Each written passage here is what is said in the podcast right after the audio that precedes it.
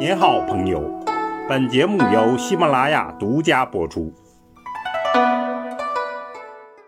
听段子学书法，我们继续说碑帖段子。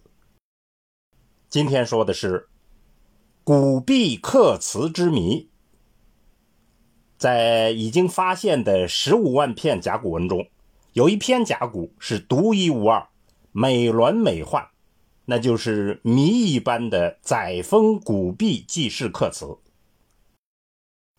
我们先说它的外观，这是一条犀牛肋骨，肋骨呈匕首形，故称骨壁。骨壁的正面呢，不同一般的甲骨，它刻的是兽面、蝉纹，还有毁龙纹等。这些纹饰是商周时期相当有分量的流行图案。更珍奇的是，它还镶嵌有十四颗绿松石。它的另一面刻着文字，显然这是一件不同凡俗之物。再说它的刻词内容，刻词总共是二十八个字，不是一般的卜辞。就是不是占卜记录，而是记事，记的是什么事儿呢？一般认为，就是商王商纣王捕获了一头犀牛，赏赐给了载沣。载沣为了纪念这个恩典，就制作了这一篇甲骨。但是由于文字古朴，文艺古奥，进一步的研究最终是众说纷纭。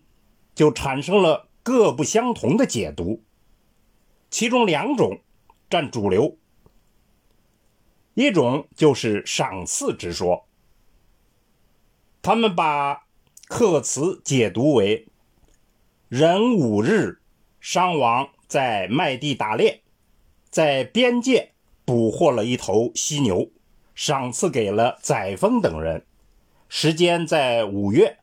王举行了六四的祭祀，进行了多日。另一种的解读是会盟之说，刻词的解读为：壬午年，王在麦地打猎，借此机会召集众王规划商的边界。参加的王有载沣等，时间在五月，王举行六四祭祀。进行了多日，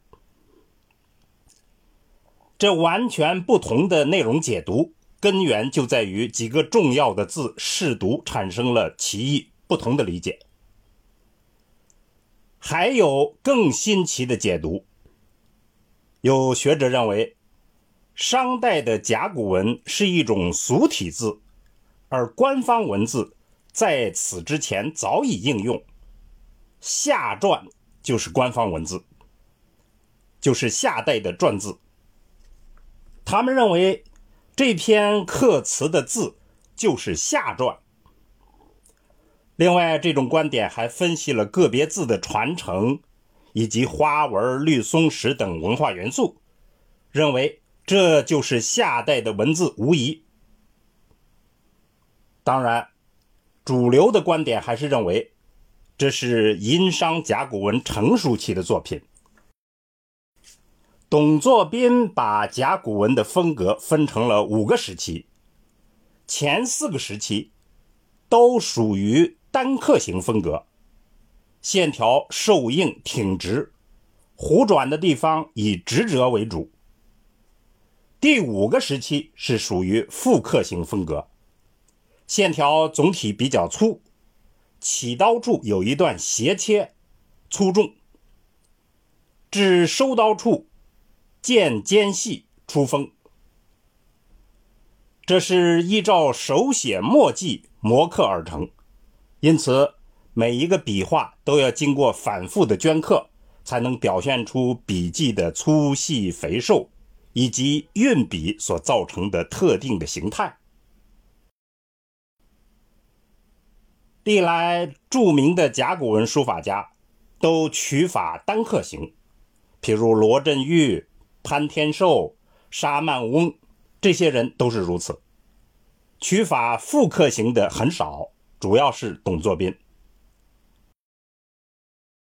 这个载沣古壁记事刻词作为代表的复刻型甲骨文，其特色就在于：第一，比例雄健浑圆，两端尖细，中间粗壮；第二，布局精妙奇美，随行就事，上密下疏；第三。结体斜侧，长短不一，错落有致，显示了卜辞书法的成熟之美，与商末周初的金文书法接近。下次我们讲金文，大家就会明白这种风格的意味。好，听段子学书法，我们下次再见。